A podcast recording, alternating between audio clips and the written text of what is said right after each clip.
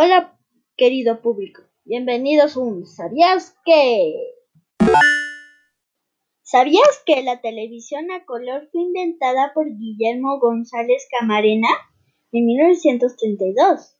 Las primeras transmisiones a color fueron en 1945 y antes de la televisión existía la radio. ¿Sabías que, que las máquinas de tortillas es un producto mexicano? Antes se utilizaban las planchas y los comales, todavía se utilizan y fue inventado por Everardo Rodríguez y Luis Romero. Pero las tortillas antes eran cuadradas. ¿Te imaginas probar una? ¿Sabías que, que la pintura antigrafite es un producto hecho en México? Usa tecnología hidrofóbica. La pintura puede limpiarse fácilmente con jabón o cinta adhesiva. También se puede usar para resanar paredes y cuidarlas. Además, usa materiales naturales como la baba de nopal.